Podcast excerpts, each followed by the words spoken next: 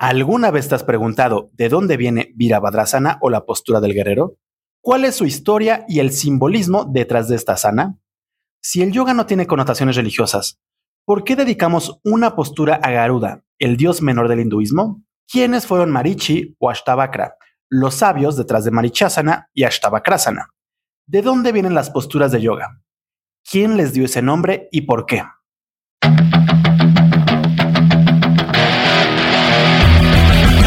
Yoga, una disciplina ancestral que se convirtió en uno de los negocios más lucrativos de la industria del fitness. ¿Cómo es que esta técnica antigua se convirtió en un negocio espiritual? ¿Realmente es yoga lo que practicamos hoy en día? ¿Qué chingados es el yoga? Yoga y más allá, un podcast en el que buscamos entender la evolución de la práctica de yoga desde su filosofía ancestral hasta la práctica postural contemporánea. Acompáñanos a profundizar en esta práctica, entender sus conceptos y desmenuzar su historia.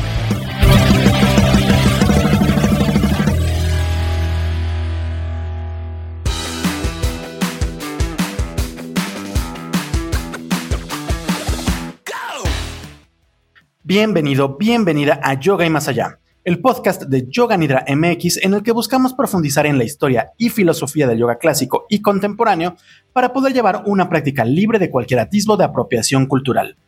Yo soy Rodrigo Delgado y el día de hoy me alejaré de todos los textos sánscritos y medievales, de la historia académica del yoga y de todas las implicaciones culturales de nuestra práctica, para hablar de un tema mucho más relajado pero que también podría ayudarnos a entender nuestra práctica de yoga desde un punto más lúdico e interesante. Hoy hablaré sobre las historias y leyendas detrás de algunas de las posturas de yoga más comunes dentro de las clases. Y es que al conocer estas leyendas podemos aplicar las enseñanzas, moralejas e intenciones de las mismas dentro de nuestra propia práctica postural, permitiéndonos profundizar la postura meditando en ella y llevando nuestra práctica un poquito más allá de lo postural.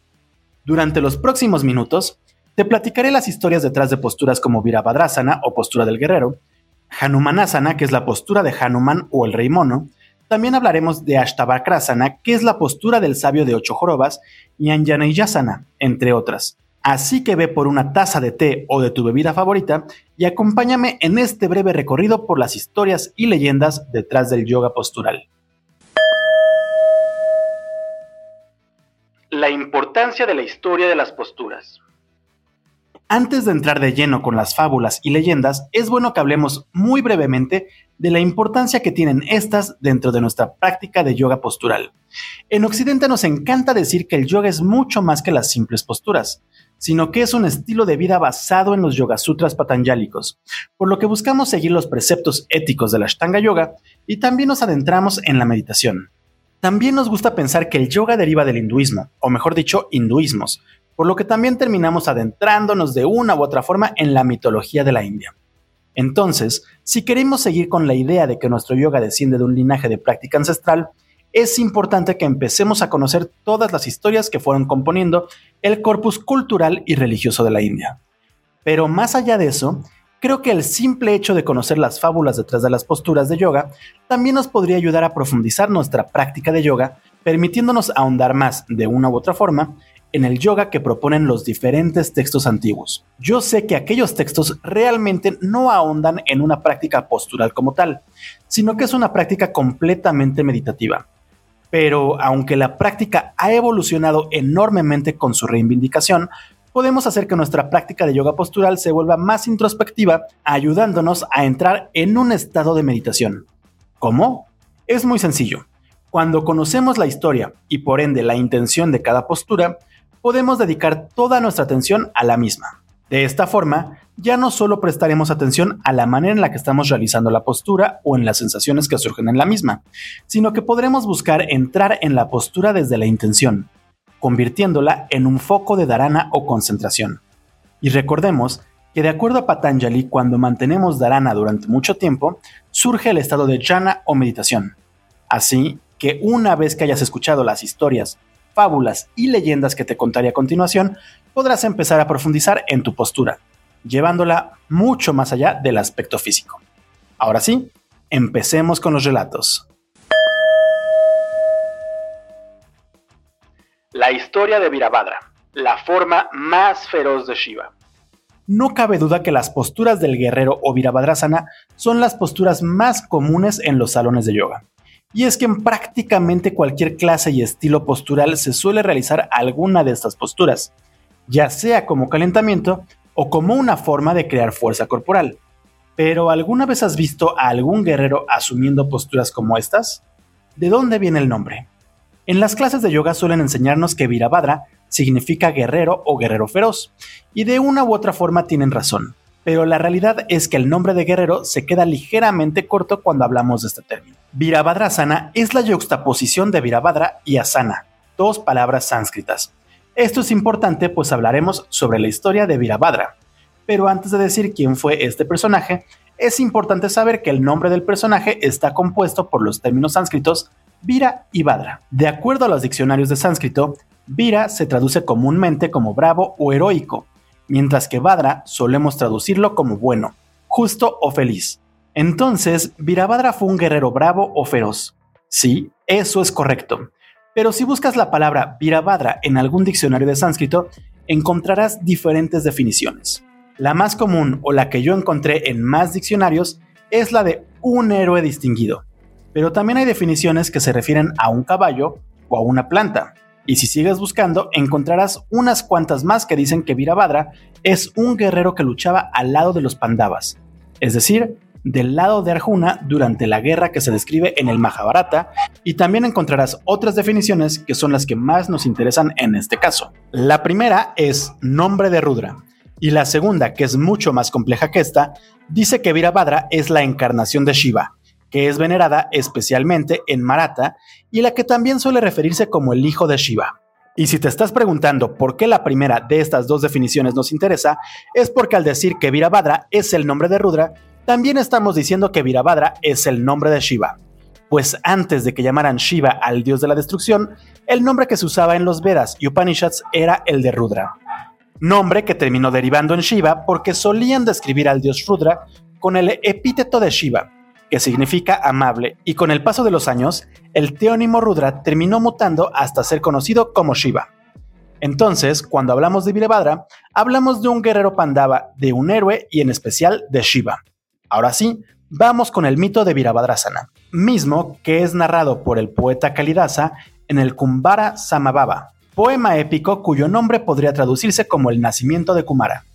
La leyenda inicia cuando Shiva, el dios destructor, y Sati, la fuerza divina, se enamoran y deciden unirse en matrimonio, a pesar de que el rey Dakasha, padre de Sati, se oponía al casamiento. Un día, el rey decide realizar una enorme fiesta a la que invitó a todo el reino, excepto a su yerno.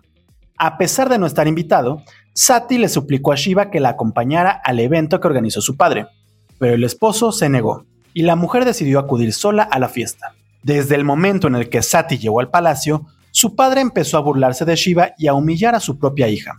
Cansada de escuchar las burlas de su padre, la joven dijo enojada, Como tú me diste este cuerpo, ya no quiero estar asociada con él.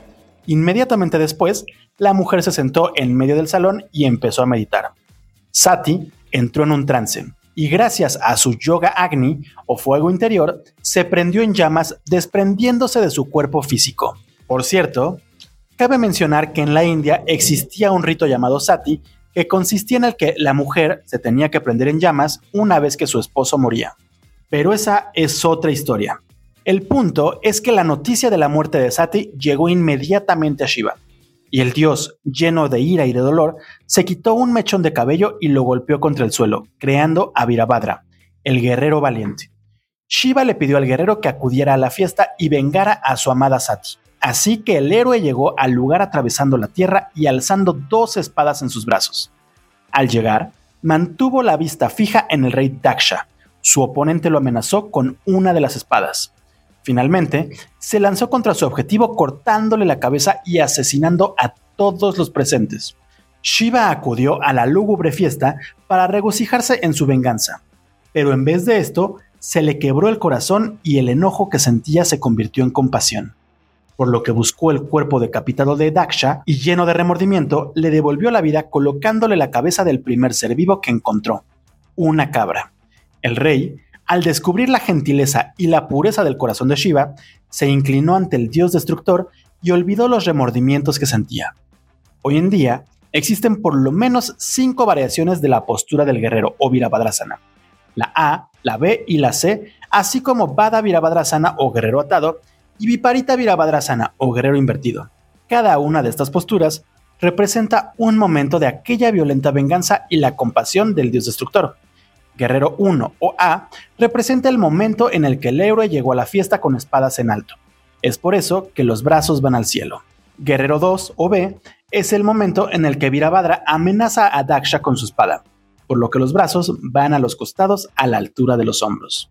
Mientras que Guerrero C o 3 representa al héroe lanzando su ataque a la cabeza de su rival. Por eso, se llevan los brazos al frente y se eleva la pierna como si estuviéramos volando hacia algún lugar. Mientras que Vada Virabhadrasana o el guerrero atado, humilde o reclinado, representa al héroe mostrando respetos a Shiva. Es por eso que se lleva la cabeza hacia abajo. Y en el caso del guerrero invertido, es Virabhadra viendo al cielo a su creador. Ahora que conoces la historia, debes saber que según la tradición, Shiva representa al ser puro, Sati al corazón y Daksha al ego. Es una historia en la que el ser puro busca destruir al ego, anteponiéndose al corazón. Y como podrás imaginar, el enemigo de Virabhadra es el ego, por lo que cuando practiques la postura del guerrero, en cualquiera de sus variaciones, debes recordar que estás buscando destruir tu ego, pero manteniendo tu compasión. Así que encuentra la fuerza y la voluntad para destruir a ese enemigo que te impide ver más allá de tus limitaciones y mantenerte firme en tu postura. La historia de Hanuman, el rey mono. Uno de los personajes más importantes dentro de la mitología de Indostán y de gran parte del lejano oriente es Hanuman, el rey mono. Este personaje ha inspirado un sinfín de libros, cuentos infantiles, películas y hasta series televisivas producidas por países como China, Japón, Tailandia, Hong Kong y por supuesto la India. Pero, ¿por qué se le llama Hanumanasana o postura de Hanuman al split, spagat o apertura de piernas? Si no conoces esta postura, debes saber que cuando hablamos de Hanumanasana nos referimos a la extensión total de piernas, una frente a la otra, y con las caderas lo más paralelas posibles y con todo el tren inferior bien colocado en el tapete es una postura que requiere de mucho trabajo físico y mental, pues requiere de una formidable apertura de caderas, y es por eso que muchas personas la llaman la postura de la devoción. Pero esa no es la única razón por la que la llaman así. También la llaman así por la devoción que tenía Hanuman al dios Vishnu. Al ser una de las deidades más importantes dentro del panteón hindú, existen un sinfín de historias que son protagonizadas por este mismo dios mono. Sin embargo, esta postura específica se refiere principalmente a la historia del Ramayana, el primer texto en el que es nombrado este personaje.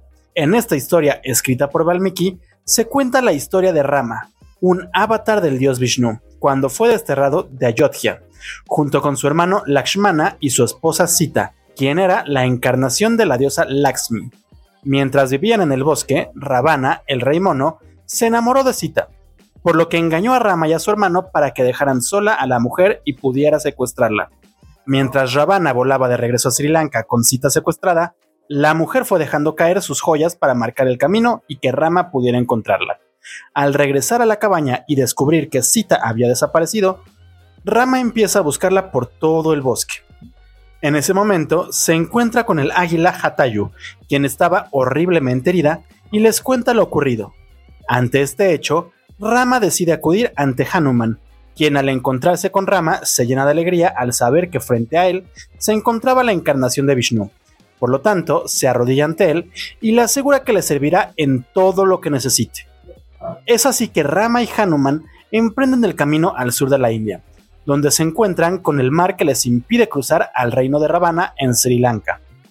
Es así que Rama inicia la construcción de un puente, con la ayuda del pueblo de los monos mientras que Hanuman dio un salto cruzando de una orilla a otra para comprobar cómo se encontraba Sita. Al final, Rama y Hanuman, junto con el ejército de monos, logran vencer al rey demonio y rescatar a Sita. Y de regreso en el bosque, Hanuman les ofrece ser su sirviente eterno, ofreciéndoles su corazón y convirtiéndose en protector de los enamorados y la personificación de la humildad. ¿Alguna vez has visto cómo es que en el ballet las bailarinas y bailarines saltan en el aire abriendo las piernas y haciendo un split en el aire? Bueno, pues justamente ese gesto de realizar un salto muy largo es el que se busca representar al realizar Hanumanasana. ¿Por qué? simplemente por el legendario salto que realizó el rey mono al cruzar hasta Sri Lanka. ¿Y por qué la llaman postura de la devoción?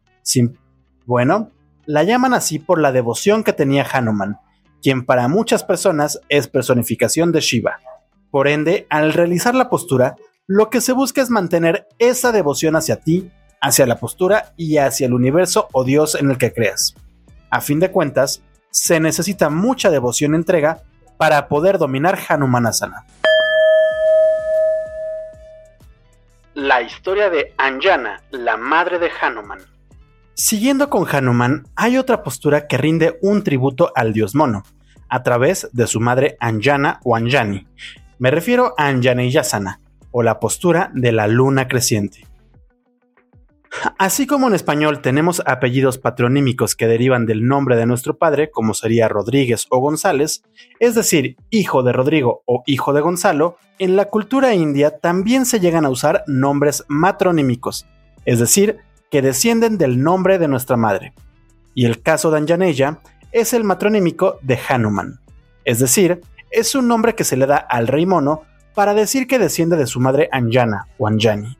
Entonces, Anjana y Yasana es la postura del hijo de Anjana, es decir, la postura de Hanuman. Y aunque también podríamos llamarla Hanumanasana, la realidad es que el hecho de llamar así a esta postura nos sirve para recordar otro pasaje de la vida de Hanuman, el pasaje de cómo es que Anjana logró concebir a esta deidad. Cuenta la leyenda que Punjikastala se involucró en una querella con Viraspati, el gurú de los dioses. Debido a esta disputa, la mujer recibió la maldición de ser convertida en un mono, y solo podría liberarse de la maldición si daba luz a una encarnación de Shiva. Una de las reencarnaciones de Punjikastala fue Anjana, quien dedicó toda su vida a adorar a Shiva. Al final, el dios destructor decidió ayudar a la mujer y romper el maleficio. Un día, Agni, el dios del fuego, le entregó al rey Darasat un plato de dulces sagrados, para que los repartiera entre sus esposas y pudiera concebir niños divinos. Sin embargo, un águila voló hasta el palacio, robó uno de los pasteles o dulces y salió huyendo del lugar. Y mientras Anjana ofrecía su meditación a Shiva, el águila dejó caer el pastel en sus manos.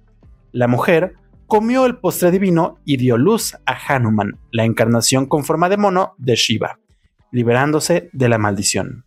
Tanto Anjana como Hanuman fueron muy devotos a los dioses. De hecho, ambos personajes son conocidos como Ishta Devata, es decir, devoto muy ferviente.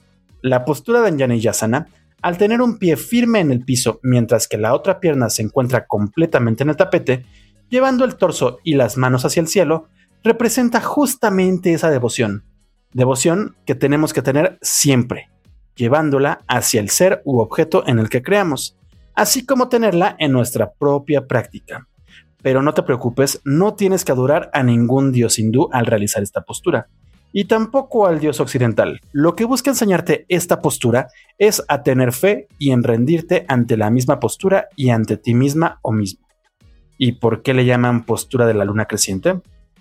Recordemos que muchas maestras y maestros de yoga han buscado terminar con los atisbos religiosos del yoga, justamente para que las y los occidentales podamos practicarlo sin sentir que estamos ofendiendo a nuestros dioses y culturas. Entonces, en este caso, la llaman luna creciente únicamente porque el cuerpo adquiere forma de luna al realizarla. Fíjate en la pierna que tienes atrás y en el tapete, y en cómo los brazos, al llevarlos hacia arriba y atrás, forman una especie de C o de luna. La historia de la venganza de Ashtavakra, el sabio de las ocho jorobas. Ashtavakrasana es una de las posturas de yoga más llamativas de todas. Un equilibrio en brazos en el que se llevan las piernas paralelas al suelo sosteniéndolas a la altura de los hombros y creando una especie de nudo lateral, supuestamente simulando ocho jorobas.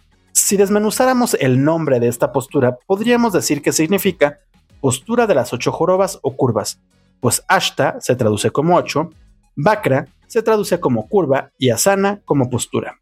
Pero existe otra forma de desmenuzar el nombre de esta postura y es separando los términos Ashtavakra y Asana. Y es que cuenta la historia que hubo un sabio védico llamado Ashtavakra y que tenía ocho jorobas o curvas en el cuerpo.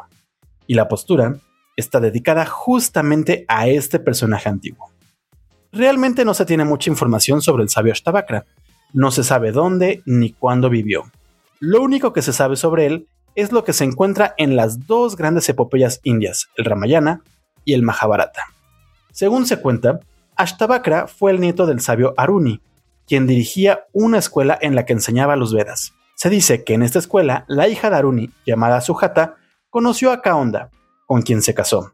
Al poco tiempo de matrimonio, Sujata quedó embarazada y durante el embarazo el bebé pudo escuchar el canto de los Vedas y aprender su recitación correcta. Un día, mientras su padre recitaba los Vedas, éste se equivocó en la entonación correcta.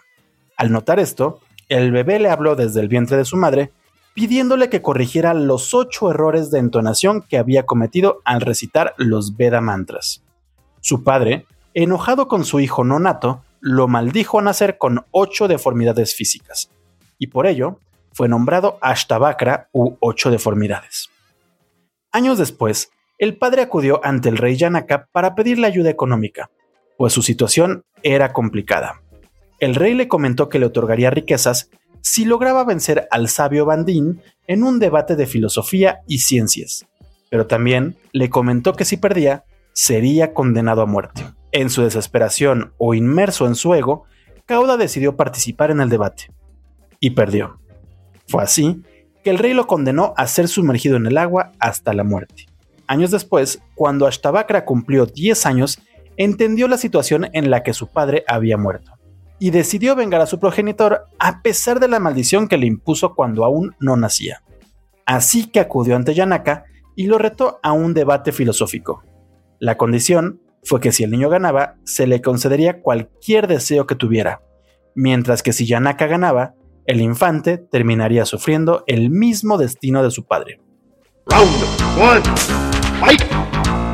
En el palacio se dio un intenso y acalorado debate entre Ashtavakra y Bandín, quien representaba al rey.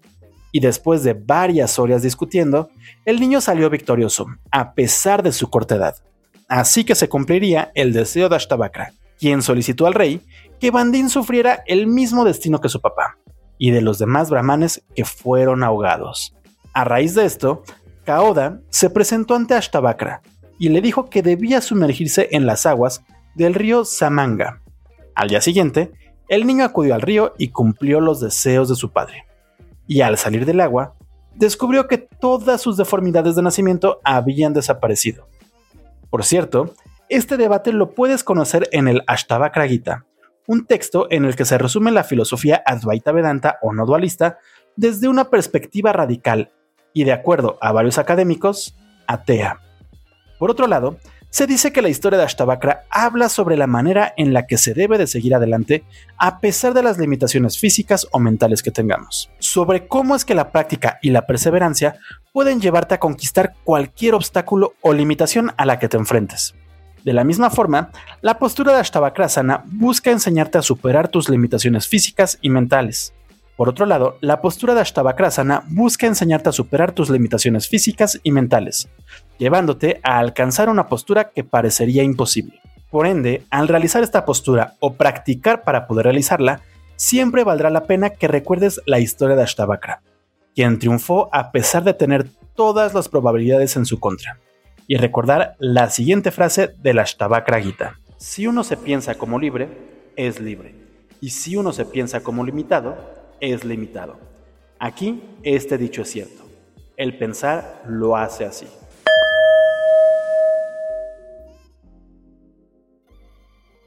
De acuerdo al Geranda Samhita, existen más de 8 millones de posturas de yoga, y aunque la gran mayoría de ellas solo pueden ser realizadas por los dioses, hoy en día existen miles de posturas de yoga contemporáneo, y un gran número de ellas está inspirada en alguna historia, fábula, leyenda o personaje de la mitología y la historia de la India. Es por eso que podríamos hablar por horas y horas sobre la historia y significado de las posturas. Por el momento, para que no se haga muy extenso este episodio, lo cerraré aquí. En los próximos dos capítulos estaré hablando de otras historias detrás de las posturas de yoga como Vashistasana, Garudasana, Chakrasana, Marichyasana, Halasana, Bharadvajasana o Kaundinyasana, entre otras. También hablaremos sobre el simbolismo detrás de Padmasana, la postura del loto. Así que te invito a mantenerte atenta o atento en los próximos episodios de Yoga y más allá. Por lo pronto, solo me queda invitarte a nuestra página web www.yoganidra.com.mx, portal en el que encontrarás una gran variedad de textos clásicos de yoga, así como información sobre las posturas, el negocio y la filosofía del yoga. También puedes seguirnos en nuestras redes sociales. Nos encuentras en Twitter, Facebook, Instagram, YouTube y Pinterest como Yoga Nidra MX. Yo soy Rodrigo Delgado y te espero en el próximo episodio de Yoga y más allá. Hasta pronto.